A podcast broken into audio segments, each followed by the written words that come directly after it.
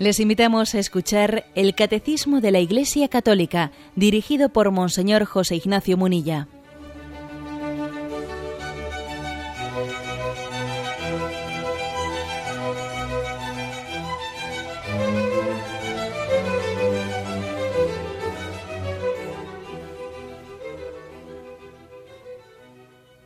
Cordial saludo a todos los oyentes de Radio María. Un día más, con la gracia del Señor, proseguimos el comentario del Catecismo de nuestra Madre la Iglesia y queremos hoy concluir el apartado que explica el título de Hijo único de Dios. ¿eh? Después de que ya habíamos explicado el nombre de Jesús, el título de Cristo, estamos en el programa anterior dedicamos una primera sesión y con la de hoy terminamos a la explicación de Hijo único de Dios, ¿eh? dentro de esta parte del credo referente a la cristología. Es el punto 444 ¿eh? en el que habíamos quedado. Los, eh, los evangelios narran en dos momentos solemnes el bautismo y la transfiguración de Cristo. En ellos narran que la voz del Padre lo designa como su Hijo amado. ¿Mm? Lo interrumpo ahí, luego continuamos la lectura. Recordáis los dos textos, uno el del bautismo del río Jordán, Mateo 7, perdón, Mateo 3, 17. Bautizado Jesús, salió luego del agua y en esto se abrieron los cielos y vio al Espíritu de Dios que bajaba en forma de paloma y venía sobre él. Y una voz que salía de los cielos decía, Este es mi Hijo amado, en quien me complazco. El otro texto, el de la transfiguración, está en el capítulo 17 de San Mateo.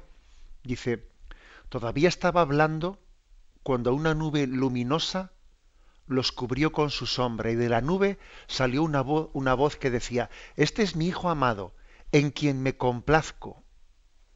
Escuchadle. Al oír esto los discípulos cayeron rostro en tierra llenos de miedo. Mas Jesús acercándose a ellos les dijo, levantaos, no tengáis miedo. Bueno, son dos episodios, el del bautismo en el río Jordán y el de la transfiguración que tiene lugar en el monte Tabor, pues son dos episodios que llamamos de teofanía, ¿eh? de manifestación del misterio de Dios, de la gloria de Dios son como un adelanto de, la, gloria manifestada por Cristo especialmente en su, resurrección y en su glorificación. El bautismo en el río Jordán y la transfiguración. Bueno, en los dos, textos, el Padre, escuchamos ahí una, voz misteriosa del Padre que, fijaros, la, el Padre ha hablado siempre a través del Hijo a través de Jesucristo. ¿no? Lo novedoso de estas teofanías es que podemos escuchar de una manera misteriosa la voz del Padre que nos habla del Hijo. Y eso es verdaderamente singular. ¿eh? Nosotros al Padre le escuchamos en el Hijo. El Hijo habla las palabras que el Padre le ha comunicado. Pero en estos dos episodios, por eso tienen tanta fuerza, ¿no? Porque el Padre, aunque sea brevemente, pero habla del Hijo. ¿Y qué dice? Dice del Hijo que es su Hijo amado y que en Él se complace. Este es mi Hijo amado, en quien tengo mis complacencias. Escuchadle. Es decir, es un episodio eh, en el que hay una mostración, o sea, el Padre muestra, el Padre se revela y revela la intimidad intratrinitaria, la descubre, la desnuda. Él nos está mostrando lo que es más íntimo para Él. No hay nada que yo tenga más querido. Este es mi Hijo amado. Por lo tanto, en primer lugar, una, una revelación. ¿Y qué es lo que nos revela? Pues que, que para conocerle a Dios tenemos que entender la relación que hay entre las personas divinas. ¿eh? Dios no es un, un, ser solitario, sino que su personalidad es, es relacional. ¿eh? Entonces el Padre El padre no es padre sin el hijo, el hijo no es, no es hijo sin el padre. ¿Os acordáis que cuando hablamos del tema de la Trinidad, recuerdo que, os puse esa, especie de acertijo? A ver, ¿qué es antes? Eh? ¿El padre o el hijo? Y decíamos que lo típico es que se pique, como se dice, ¿no? Ya has picado, ya has caído. Pues uno dice, no, primero es el padre y luego el hijo. digo, no, vamos a ver, el padre es padre desde que el hijo es hijo, no, no, no comienza a ser padre sino desde que el hijo comienza. es decir, no hay padre sin el hijo. Ni no hay hijo sin el padre, evidentemente, ¿no? Bueno, en eso que podemos decir de nosotros, cuantísimo más de Dios, donde el padre y el hijo son eternos. O sea, que Dios nos está revelando que su personalidad es relacional. El padre, el padre se entiende amando al Hijo y el Hijo se entiende como amado por el Padre y el amor que entre, los dos se tienen es el Espíritu Santo. Por lo tanto, ¿eh? Eh, bautismo en el río Jordán y transfiguración, momentos claves en los que escuchamos la voz del Padre, que nos habla del Hijo, excepcionalmente, ¿no? Y nos dice qué relación tienen entre ellos. Este es mi Hijo amado en quien tengo mis complacencias. Es decir, el gozo del Padre es el Hijo, el gozo del Hijo es el Padre. ¿Mm? Esto es importante. Si esto lo entendiésemos en profundidad, sin duda alguna captaríamos mucho mejor ¿eh? el Evangelio. Por ejemplo, pues cuando Jesús nos puso la famosa parábola del Hijo pródigo, de un padre que tenía unos hijos y claro, él se complacía con sus hijos, pero sus hijos no se complacían con el padre, por lo visto, porque se escaparon de casa, etcétera. Para entender bien esas parábolas hay que partir de que es que el padre, Dios Padre, tiene su complacencia con el hijo y el hijo tiene su complacencia con el padre. Y el drama que tenemos nosotros es que, claro, eh, esa revelación en la que el Padre nos muestra a su Hijo amado, también es una revelación, pero es una comunicación. Comparte con nosotros a su Hijo, comparte con nosotros su paternidad. Es que aquí es su Hijo amado, pero también, fijaros bien, resulta que nosotros nos dice, también tú vas a formar parte de la familia. ¿eh? Él es mi hijo. Y tú vas a ser también hijo en el Hijo. Y yo también estoy llamado a ser tu padre. Seré padre de Él y padre tuyo. ¿eh? O sea, es decir, que es como una, una revelación, pero en la que hay un misterio compartido. Dios nos comunica su misterio, lo comparte con nosotros. Lo comparte. Y por cierto, ya se me permitís rematar lo que, lo que estoy diciendo, igual que cuando Él comparte con nosotros su condición de la, relación paterno-filial, cuando la comparte con nosotros, también nosotros a partir de ahí nos tenemos que comprender a nosotros mismos pues desde, desde una personalidad relacional. O sea, yo no soy un individuo eh, con un proyecto aislado, sino que yo me, explico a mí mismo, igual que el padre es padre porque hay hijo, igual que el hijo es hijo porque hay padre, o sea que son personalidades relacionales y no islas aisladas, pues a mí me pasa lo mismo, porque Dios me ha dado su, ¿eh? ha compartido conmigo su ser. Entonces también a mí me pasa que yo no soy nada sin mi, sin mi hijo, sin mi esposo. Y mi esposo no es nada sin mí, es en referencia a mí y, los hijos son en referencia a los padres. O sea, ese, ese grado de, de relación y de dependencia que tenemos entre nosotros, ¿no? Tan íntimo, tan fuerte, en el fondo e, es un reflejo en nosotros, en nuestra vida, de la relación que hay entre el Padre y el Hijo y el Espíritu Santo. O sea, somos a imagen de la Trinidad. Por eso la familia es tan importante. Por eso la familia es, eh, es que es constitutiva del ser del hombre y frente a un mundo secularizado que cada vez da la imagen de que el hombre, ¿eh? el hombre moderno, el hombre maduro, sería el hombre autosuficiente y el hombre aislado de la familia. Y madre mía, claro, lo que quieren es manipularlo más fácil. Cuanto más independiente de la familia, más fácilmente manipulable. Bien, pero bueno, no me quiero salir de, ¿eh? del hilo explicativo. Digamos, el caso es que eh, tanto en el monte Tabor como en el río Jordán hay una teofanía. Este es mi hijo amado, en el que tengo mi complacencia. Es como una ventana, ventana en la que se asoma a la Santísima Trinidad. ¿Mm? Recuerdo que el otro día un oyente hacía una llamada interesante y decía, bueno, yo cuando rezo, cuando rezo a Jesucristo, a, través de él, veo como una, una ventana que, que también me, lleva a hablar con el Padre, con el Espíritu Santo, ¿es correcto? Y decía, por supuesto que es correcto, ¿no? No se puede amar a Cristo desvinculándolo del Padre o al Padre desvinculando de Jesucristo del Espíritu Santo, ¿no? Ahora bien, fijaros, no hasta el punto de decir, ¿eh? no hasta el punto de decir, porque ¿eh? me acuerdo que, en esa pregunta decía la oyente, bueno, es que en el fondo, decía, ¿no? En el fondo, pues eh, Jesús es el Padre, o el Padre es el Espíritu Santo, en el fondo, en el fondo son el mismo. No, ¿eh? eso no, no, tenemos que llegar a decir esa expresión, porque fijaros, existe una, una herejía en la historia de, ¿eh? pues de, de la Iglesia que se llama el modalismo.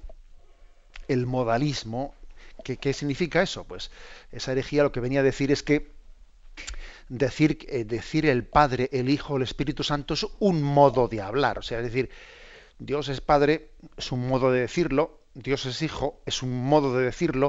O sea, es como Dios adquiere modos distintos de aparecerse. De aparecerse. Pero vamos, es la misma persona que de una manera aparece como Padre, aparece como Hijo o aparece como Espíritu Santo. Este es el modalismo. Bien, esto, esto está rechazado ¿eh? por, nuestra, por nuestro dogma y por nuestra fe católica. No. El Padre, el Hijo, el Espíritu Santo no son modos de hablar de Dios. No, no, no estamos hablando de modos, de como si cojo disfraz de padre, ¿eh? cojo disfraz de hijo. No, no.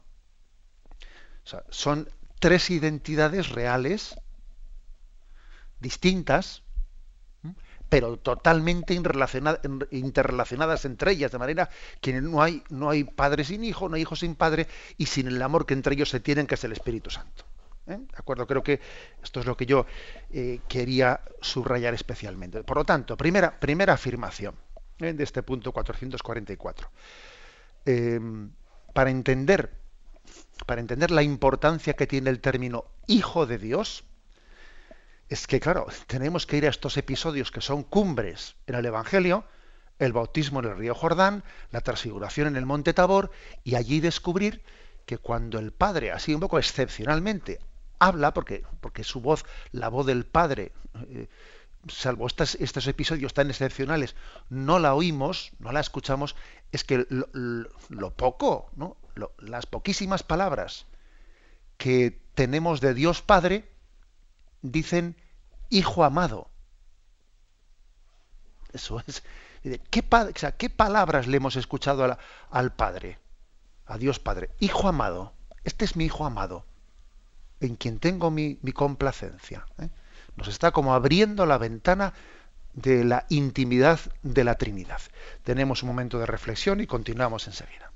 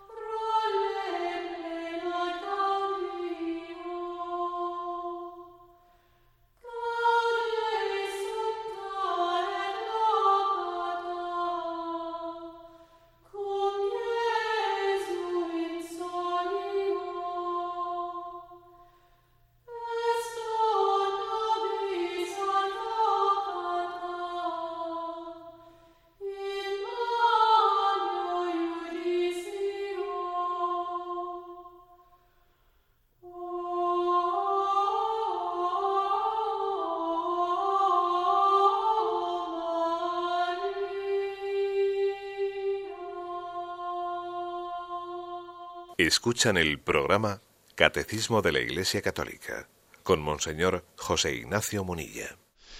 Bien, continuamos con el punto 444. Después de haber hablado de que como cómo en el bautismo del río Jordán y la transfiguración se escuchó esa voz del Padre que decía, este es mi Hijo amado, continúa diciendo, Jesús se designa a sí mismo como el Hijo único de Dios y afirma mediante este título su preexistencia eterna. ¿Eh? Dice Juan 3:16, porque tanto amó Dios al mundo que dio a su Hijo único para que todo el que crea en Él no perezca, sino que tenga vida eterna. Claro, hablar del Hijo único del Padre, pues mm, también nos hace, o sea, está matizando ¿eh? de, una, de, una, gran manera, porque ya dijimos que el título Hijo de Dios en el Antiguo Testamento se utilizaba de una manera más amplia, más genérica. También se les llamaba hijos de Dios, hijos de Dios a los reyes y al pueblo de Israel y a los ángeles y ya, pero claro, cuando decimos ya hijo único de Dios, ya parece que estamos concretando de una, o sea, que hay una filiación que en el sentido propio, propio de la palabra, eh, solamente se le puede aplicar a una persona. ¿Y quién es ese hijo único? Único del Padre. ¿Mm? Jesucristo, así se manifiesta él. Y para que quede clara ¿eh? esa, digamos, eh, esa identidad única e irrepetible que es, que es la de Jesucristo, habla de que este Hijo único de Dios es preexistente. Antes que Abraham existiese, ya existía yo tenemos una de las formas de, explicar con contundencia por, qué Jesús, ¿eh? por qué Jesús es único, es, eh, es único y diferente de todos los demás profetas, es la preexistencia, claro. ¿eh? O sea, el hecho de que antes que Abraham existiese, que fue el primer patriarca, Jesús dijo, ya existía yo, está hablando obviamente de su condición divina, de la eternidad. Eh, leo este pasaje a que nos, nos refiere aquí el catecismo. Yo les doy vida eterna y no perecerán jamás, y nadie los arrebatará de mi mano, dice Juan capítulo 10, versículo del 29 adelante, ¿no? El Padre que me las ha dado es más grande que todos, y nadie puede arrebatar nada de la mano del Padre. Fijaros este texto. Yo y el Padre somos uno. ¿Mm? Digo, ¿eh? no dice yo y el Padre somos el mismo. No, no dice somos el mismo, porque son dos personas distintas. Pero dice yo y el Padre somos uno. Algunos textos también traducen este versículo, algunas Biblias, diciendo yo y el Padre somos la misma cosa. No dice la misma persona, fijaros. ¿eh? Es que es curioso porque el término griego es un término verdaderamente matizado. Yo y el Padre somos uno. O yo y el Padre somos, somos la misma cosa. Es decir, hablando de la misma naturaleza. ¿eh? Decimos que Dios tiene una única naturaleza, pero tiene tres personas. ¿Mm? No dice somos el mismo, somos uno. ¿Mm? Somos la misma cosa, somos la misma naturaleza. Bien, continúa diciendo, los judíos trajeron otra vez piedras para apedrearle. Jesús les dijo, muchas obras buenas que vienen del Padre os he mostrado, ¿por cuál de ellas me apedreáis? Le respondieron los judíos, no, no queremos apedrearte por ninguna obra buena, sino por haber blasfemado, porque tú siendo hombre, te haces a ti mismo Dios. Los judíos entendían perfectamente que eso que estaba diciendo Jesús, que Él es el Hijo único del Padre, que el Padre y yo somos uno, claro, eso, era una blasfemia. Decían, trae piedras que... es decir, la, lo que supone el título Hijo de Dios utilizado de esta manera por Jesucristo, eh, para los judíos estaba claro que era una blasfemia. Claro, lo que ocurre es que no era una blasfemia porque verdaderamente lo era. ¿Eh? Pero a nosotros esa reacción de los judíos de, digamos, de, escándalo nos ayuda. para nosotros es, es reveladora de que verdaderamente, claro, es que Jesucristo está manifestando su identidad divina. Continúa diciendo, Jesús le respondió, ¿No está escrito en vuestra ley, yo he dicho dioses sois? Si llamáis dioses aquellos a quienes se dirigió la palabra de Dios y no puede fallar la escritura, aquel a quien el Padre ha santificado y enviado al mundo, ¿cómo le decís que blasfema por haber dicho soy hijo de Dios? ¿Mm? Jesús les dice, oye, vosotros en el Antiguo Testamento utilizáis la palabra soy hijo de Dios. ¿Por qué pues ahora me decís a mí que yo soy blasfemo por utilizar ese término? Claro, pues porque Jesús está de alguna manera eh, provocándoles, ¿no? Obviamente porque la está utilizando de una manera especial, porque está hablando no, del, no de ser hijo de Dios, sino de ser el hijo único de Dios. Y está hablando que es preexistente, que antes de que Abraham existiese ya existía. Y está diciendo que el Padre y yo somos una sola cosa. Claro, o sea, Jesús está, está utilizando eh, esa expresión pues, de una manera única. Es como si se dijese, ¿no? Vamos a ver, Jesús y el Padre, Jesús es hijo único del Padre por naturaleza. Y nosotros, nosotros lo somos por, por gracia, por participación. Bueno, pues algo parecido a lo que nosotros entendemos en nuestra familia con el adoptar un hijo. Adoptar un hijo. Una cosa es un hijo natural y otra cosa es un hijo adoptado.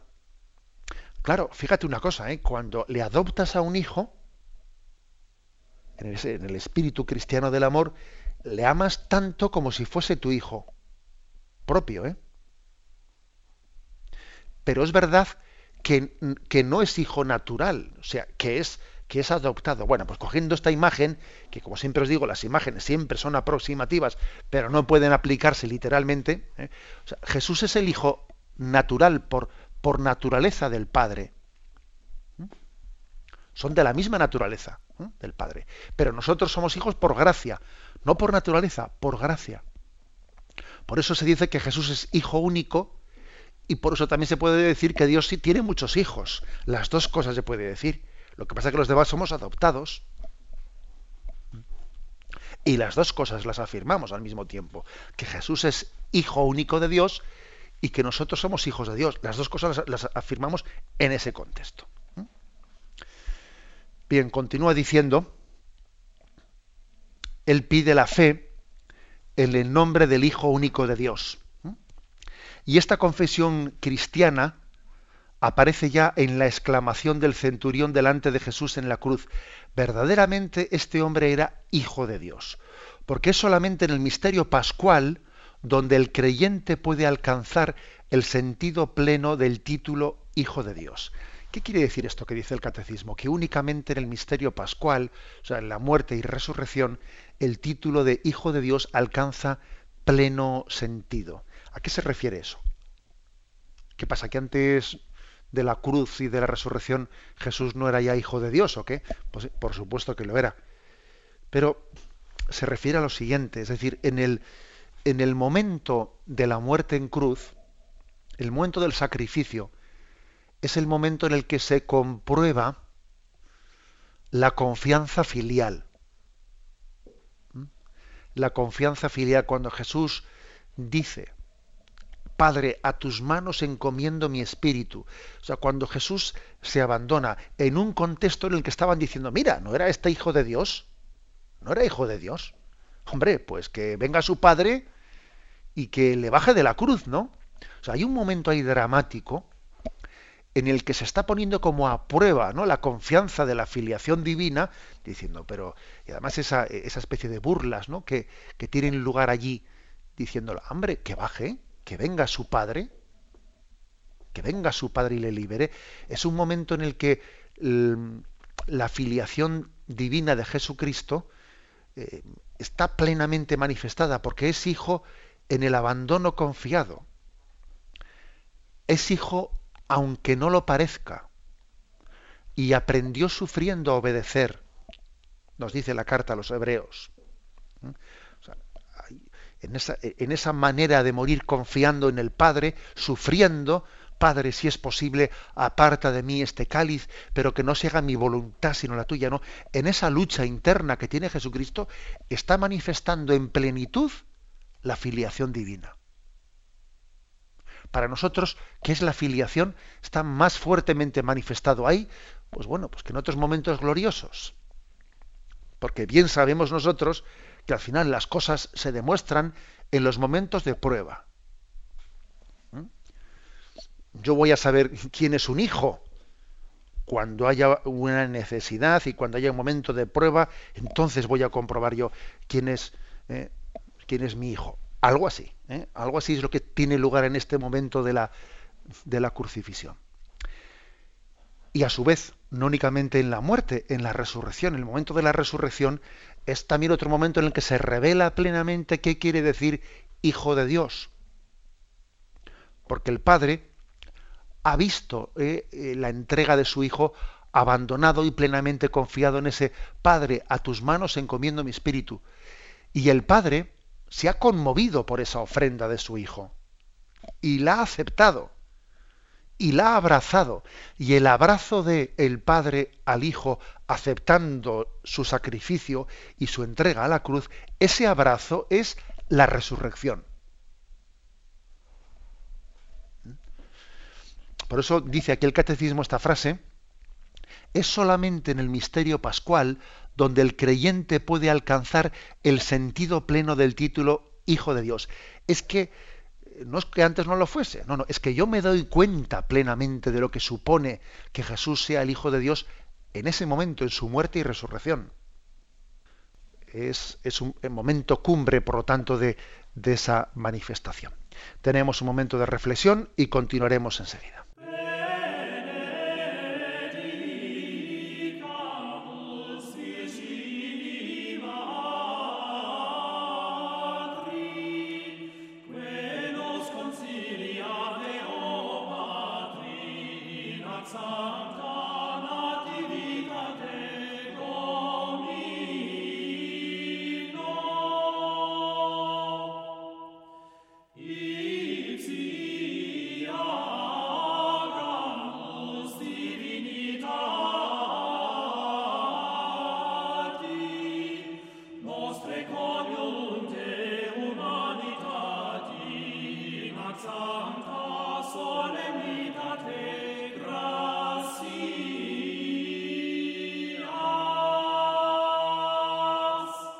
Pasamos al punto 445. Con él concluimos esta explicación sobre el título Hijo único de Dios.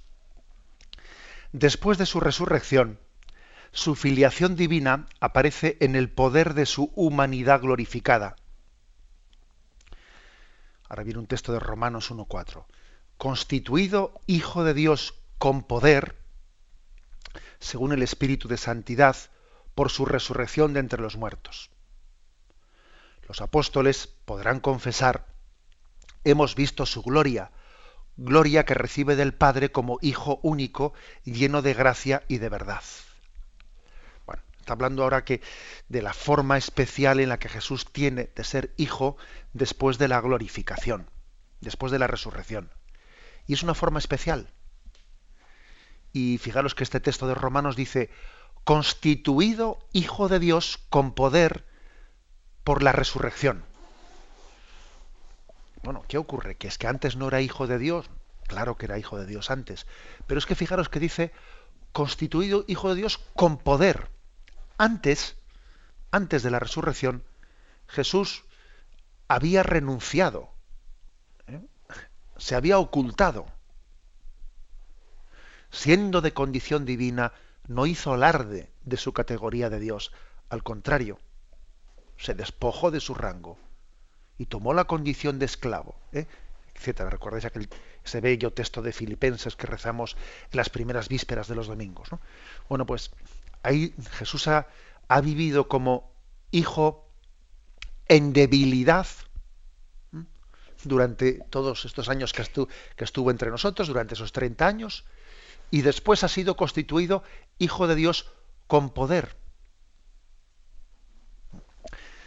Eh, lo que era antes, eh, lo que era antes de haberse encarnado y antes de haber venido a nosotros. sino lo que era antes, pero, pero es distinto. Es distinto porque ahora no es que no es que se diga, bueno, él antes era hijo de Dios eterno, luego vino a ser hijo de Dios, pero ocultado, en debilidad, y luego volvió a ser lo que era al principio, ¿no? Hijo, no, no, no es lo mismo, porque es que daros cuenta de que vuelve al cielo en la, en la ascensión a los cielos, vuelve al cielo con su humanidad glorificada. ¿eh? O sea, Jesús después de la resurrección no era el mismo, ¿eh? la segunda persona de la Santísima Trinidad, después de la resurrección y ascensión a los cielos, no es la misma que era antes de la encarnación, no es la misma. El Dios eterno ha pasado a, a tener la humanidad glorificada de Cristo en su seno, en su Trinidad. O sea, la humanidad de Jesucristo forma parte de la, de, la esencia de, de, esa familia intratrinitaria. Eso, esto, decir esto es fortísimo, pero es verdad. ¿Eh? A partir de la resurrección y de la ascensión de Jesús a los cielos, la humanidad glorificada, ese cuerpo bendito nacido de las entrañas de la Virgen María, forma parte de la Trinidad cabe decir una cosa más fuerte, porque es como decir, los hombres estamos en Dios, o sea, los hombres eh, hemos sido introducidos como una cuña en Dios mismo, porque, porque Dios ya es hombre y por lo tanto siendo Dios hombre en Jesucristo, pues nosotros estamos muy cerca de Dios en Jesús, estamos muy cerca de Él. ¿eh? Y en este momento, Él es hijo de Dios con poder. ¿eh? La expresión con poder nos tiene que quitar pues esas nostalgias que a veces solemos tener, nostalgia de decir, si yo hubiese vivido en tiempos de, de, Jesús, si yo hubiese, como los apóstoles, le hubiese visto pasar como cuando dice, ¿no? Pues eh, que pasaban los discípulos, pasó Jesús y estaba Juan Bautista con sus discípulos y les dijo, ahí está el Cordero de Dios, seguidle. Y entonces le siguieron, Maestro, ¿dónde vives? Venid y lo veréis. Fueron y le siguieron, eran como las cuatro de la tarde. O sea, cómo se, cómo se sintieron fascinados por aquel encuentro, por aquel primer encuentro con Jesús, ¿eh? hasta el punto de que se acordaban hasta la hora en la que se habían visto con él por primera vez, ¿no?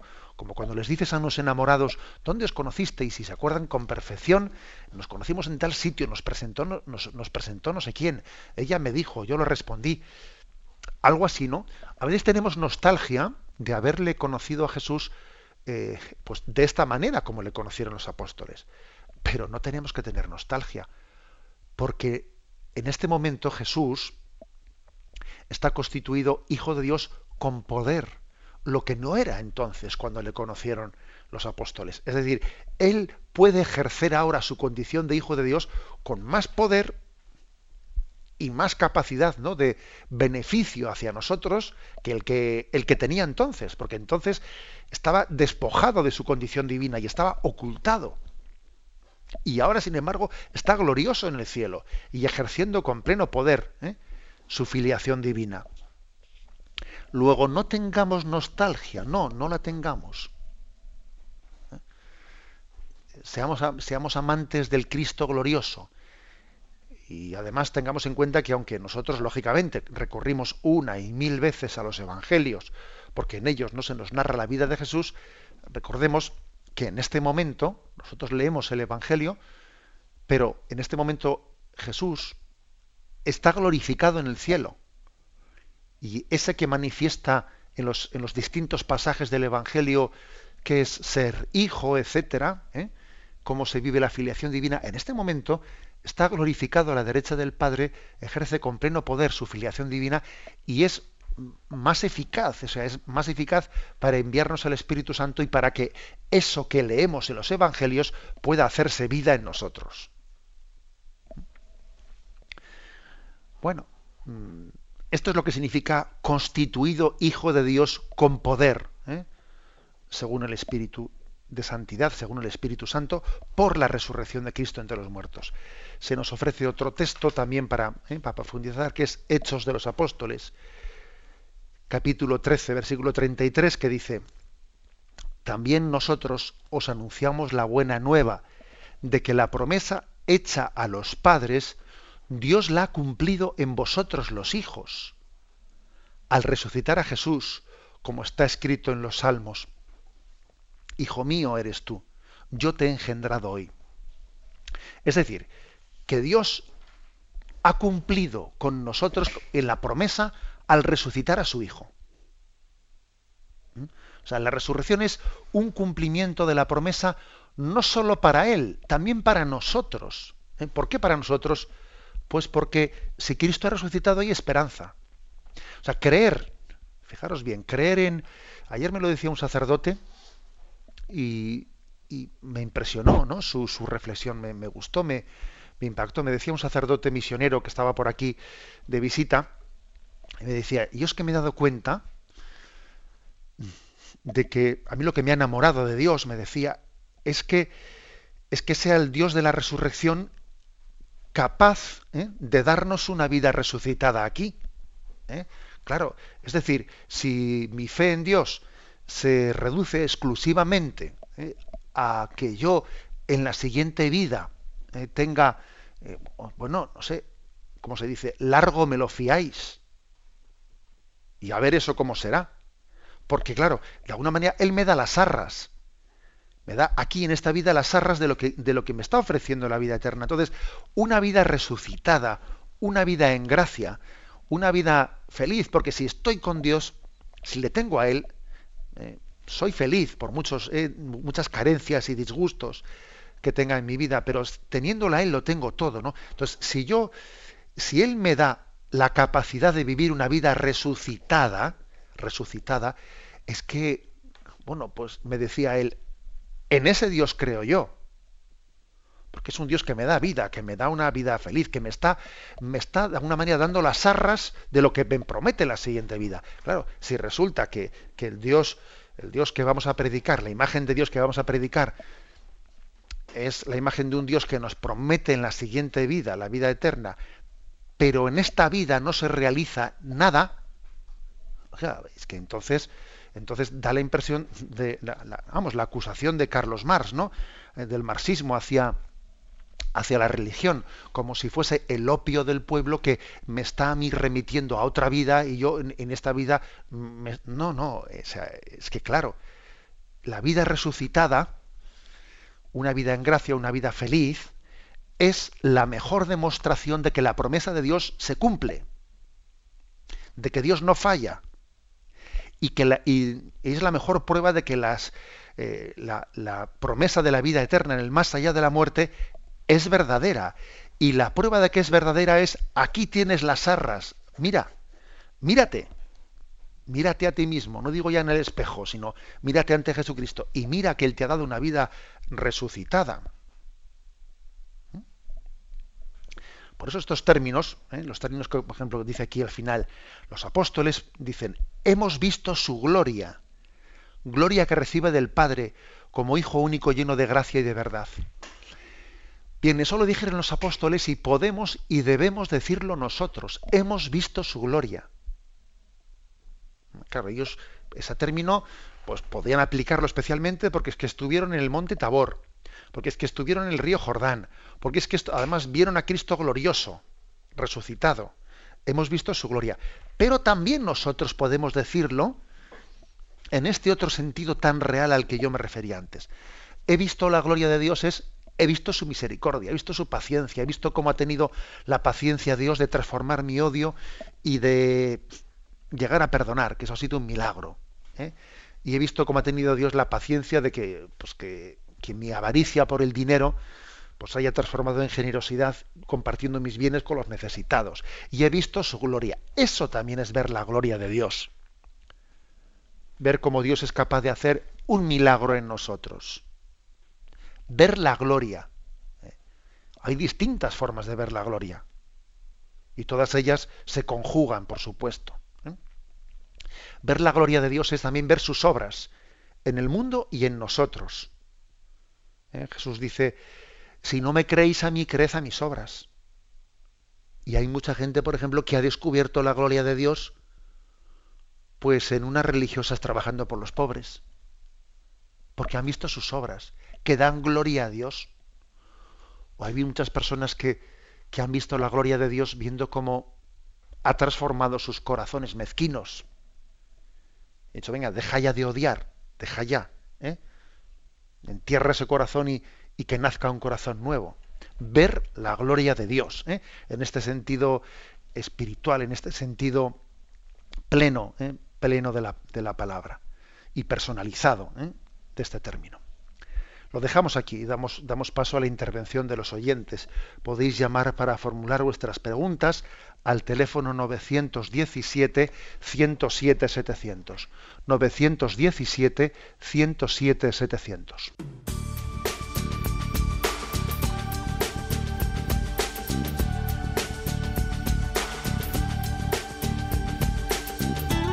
Radio María le ofrece la oportunidad de recibir en su casa sus programas favoritos.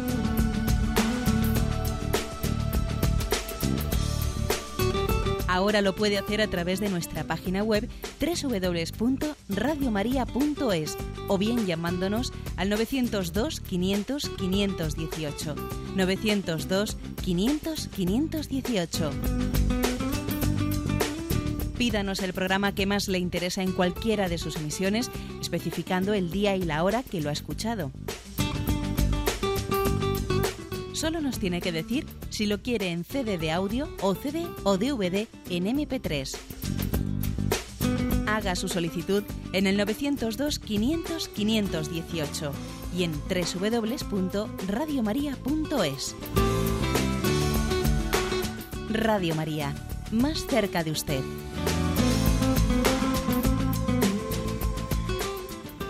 Muy buenas.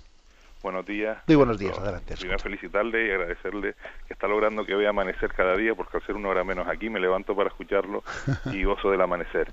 Esto quería plantearle al principio de la de la de hoy, eh, planteaba que nos vemos reflejados en nuestra familia y no paraba de reflexionar sobre el tema, de lo que soy muy feliz en el contexto de mi familia, el, el fenómeno de San Antón que celebramos hace días y su eh, búsqueda de la soledad y de huir continuamente en su periplo vital, eh, San Antón pues dio muestras de buscar siempre una soledad, por tanto ve una contradicción en lo de formar familia y también y también la, el, elogio de esa búsqueda de la soledad. Pues, pues, de acuerdo. Vamos a ver si eso es, pues es interesante lo que dice el oyente. Eh, las espiritualidades, todas ellas se complementan. ¿eh? Todas ellas se complementan y, y hay que decir que dentro de ese cuerpo místico de Cristo que formamos en la Iglesia, cada espiritualidad pone un acento que no va en detrimento del otro. Por ejemplo, ¿eh? ora es labora, ¿eh? reza y trabaja. Bueno, pues hay espiritualidades que ponen más el acento en el aspecto activo y transformador del mundo, otras más el aspecto en el contemplativo. ¿eh? Entonces, pero ojo, no, no, puede ocurrir que alguien diga, no, es que mi espiritualidad es únicamente contemplativa, no es activa. No, será más que lo otro, pero lo otro algo también tiene que tener también las carmelitas y también las clarisas y cualquier orden contemplativa tiene también una parte de trabajo. ¿eh? Y las órdenes más activas también tienen algo de contemplación. ¿eh? Por lo tanto, no estamos hablando de una cosa u otra, sino siempre de poner un acento más en un sitio y en otro. Y con respecto a, ese ejemplo concreto que ha puesto, claro, es verdad que, por ejemplo, algunas órdenes religiosas o algunas carismas, por supuesto, el, la vida de familia pone el acento en la vida comunitaria. Y existe, también es cierto que ha sido más excepcional, ¿no? En la vida de la Iglesia, algunas vocaciones que remarcan más pues, la vida eremítica, la vida solitaria. Pero fijaros, incluso en ese caso, en el caso de las vocaciones eremíticas o los cartujos que vive cada uno solo en su celda, etcétera, incluso en ese caso, eh, la forma en la que tienen ellos de vivir su soledad es queriendo llevar la iglesia entera con ellos ante Dios. ¿Eh? No es un me aíslo del mundo porque no me interesa, no, no. Es yo vivo mi consagración, el sacrificio de mi vida de esta manera y llevo la iglesia entera conmigo en mi soledad y la ofrezco al Padre. Es decir, es como hacer un ofrecimiento de un sacrificio que obviamente es un sacrificio el desprenderse bueno, pues de, de una vida comunitaria en ese sentido. Yo sé que uno dirá, bueno, pues para mí el sacrificio es la vida comunitaria. Es verdad también. Vamos a ver, el, mayor sacrificio puede ser para uno la vida comunitaria. Pues en una familia en la que la convivencia es complicada porque hay caracteres muy opuestos. En una comunidad religiosa en la que, madre mía, ¿eh? que a veces yo solía decir, mira, la mujer y el marido lo has elegido tú, pero cuando, cuando alguien entra en un convento, en un monasterio, tú no has elegido al que va a vivir contigo allí de compañero. Y tiene su mérito el convivir con alguien que tiene un carácter que tú... O sea, también la vida comunitaria es mortificante. También la vida en soledad es mortificante. Aquí lo importante es que lo vivamos con un sentido eh, complementario, o sea, que si yo vivo en familia o vivo en comunidad religiosa, ello no sea, no sea una especie de excusa para que yo no aprenda a quedarme a solas con Dios. Y si yo tengo una vocación más solitaria, más eremítica, que eso no sea una excusa para que yo sea un raro y un, individualista. ¿eh? O sea, que quiere decir que las vocaciones eh, se ponen acentos más en unas y en otras, pero siempre ¿eh? es inherente a nuestra vocación cristiana eh, el, sentido comunitario, siempre, aunque seas un ermitaño. También él tiene el sentido de comunión como inherente a su vocación. Damos paso a un siguiente oyente. Buenos días. Buenos días. Buenos días, le escuchamos. Monseñor, soy Reyes. Mire, querría hacerle una pregunta. en mi corazón siento que el Espíritu Santo es el aliento del amor de Dios derramado sobre nosotros, lo mismo que lo derramó sobre la Virgen María y, y nuestro Jesús apareció en ella, se engendró en ella. Y también decirle que, que me da la impresión de que es la persona de la Santísima Trinidad la más desconocida en la Iglesia. Y me da sentimiento porque si supiéramos la grandeza que tiene el cristiano cuando recurre al Espíritu Santo, pues sería algo maravilloso. Esa era la pregunta, gracias. De acuerdo. Bien, se ha dicho, así se le ha designado al Espíritu Santo como el gran, el gran desconocido. El gran desconocido, pero además, también el que te hace conocer. Lo que es curioso, ¿no? Que siendo él mm, muy desconocido, sin embargo, él es el que nos permite conocer al Hijo y conocer al Padre, ¿no? Eh, es, es quien lleva adelante no también esa obra de, revelación, de revelar en, nosotros. Dice San Pablo eh, cuando, comenta lo que ocurrió camino de Damasco, cuando el Espíritu de Dios reveló en mí a Jesucristo. Eh, bueno, pues mm, yo me quedo con el con la definición que ha hecho usted, ¿no? que es el aliento, el aliento del amor de Dios. ¿eh? Pues es una, una manera de, hablar del Espíritu Santo, el aliento, y fijaros que hay el pasaje ese del Evangelio de San Juan, cuando Jesús resucitado eh, se apareció a sus discípulos, sopló sobre ellos, derramó su aliento sobre ellos y les dijo, recibid el Espíritu Santo. A quienes les perdonéis los pecados, les quedan perdonados. Pero a mí, digo, me llama la atención ese signo externo que hizo que fue soplar su aliento ¿eh? sobre ellos. Damos paso a un siguiente oyente. Buenos días. Buenos días, soy Pilar de Madrid. Adelante, Pilar. Eh, feliz año. Igualmente.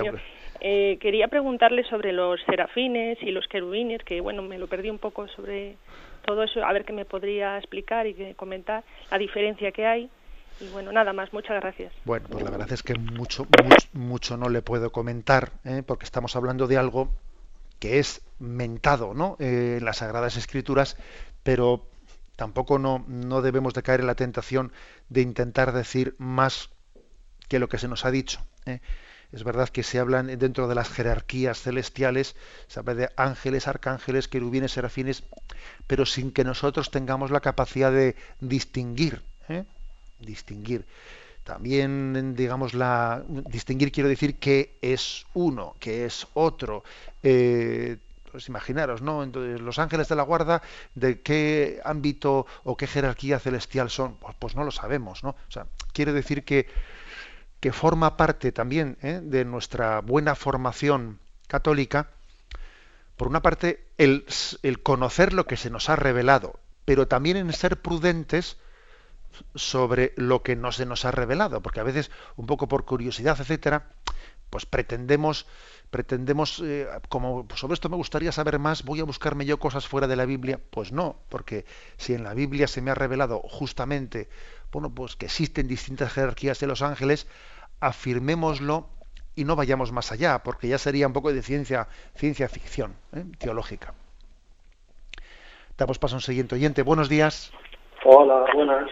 Buenos días. Mire, llamo desde La Coruña. Es que hace un poquito sí. ha comentado usted que hay vida después de la muerte. Sí.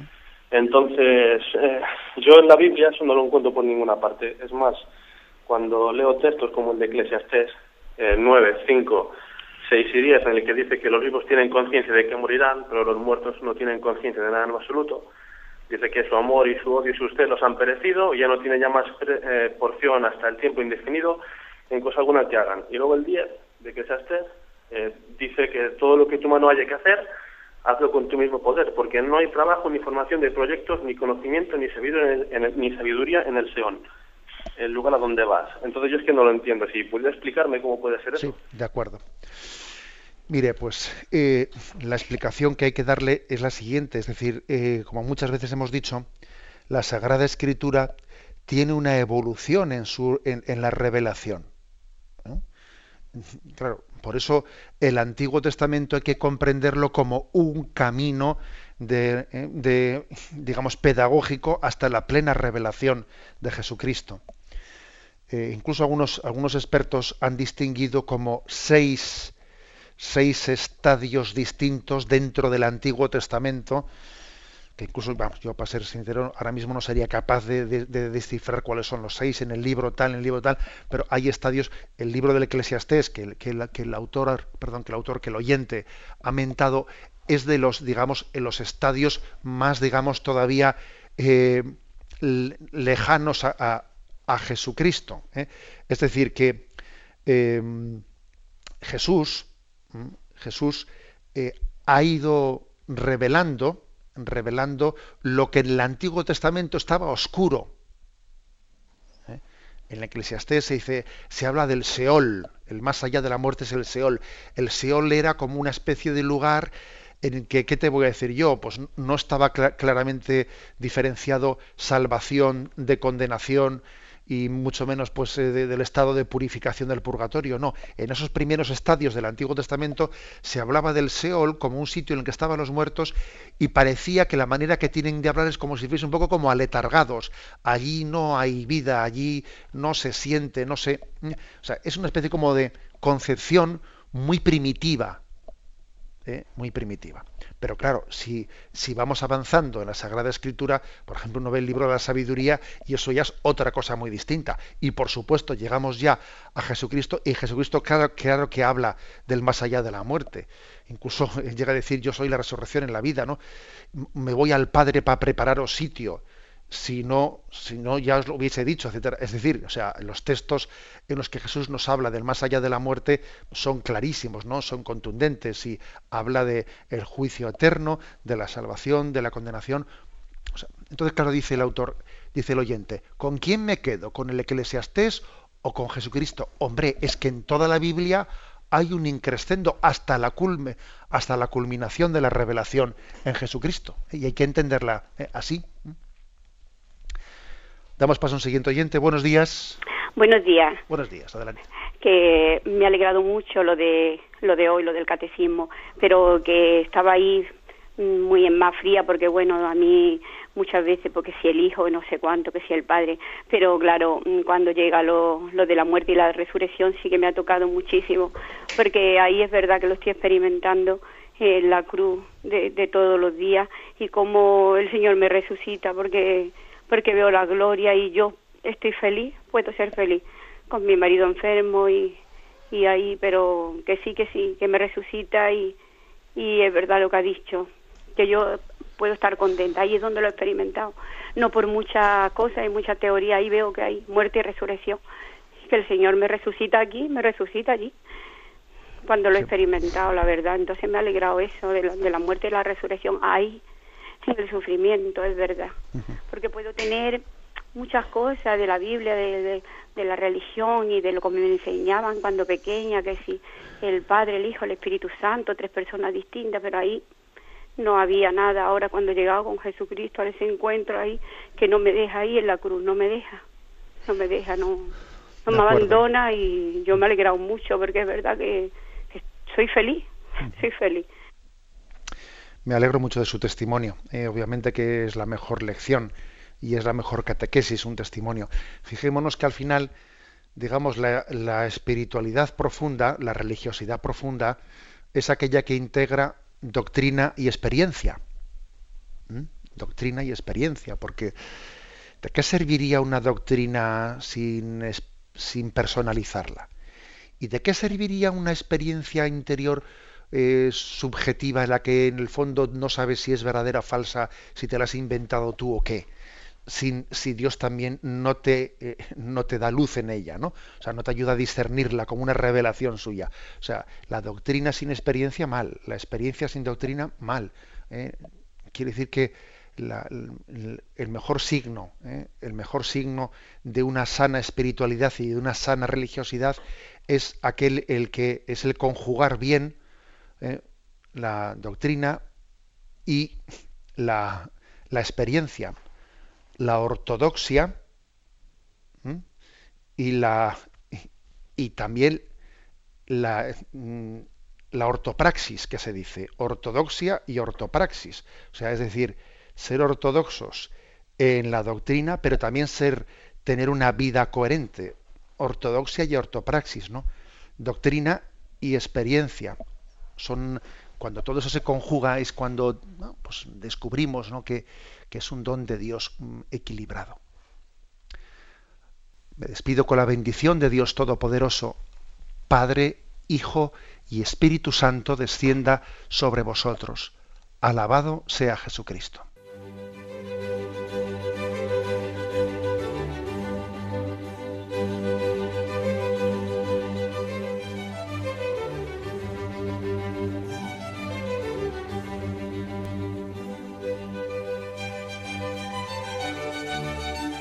Han escuchado en Radio María el Catecismo de la Iglesia Católica, un programa dirigido por Monseñor José Ignacio Munilla.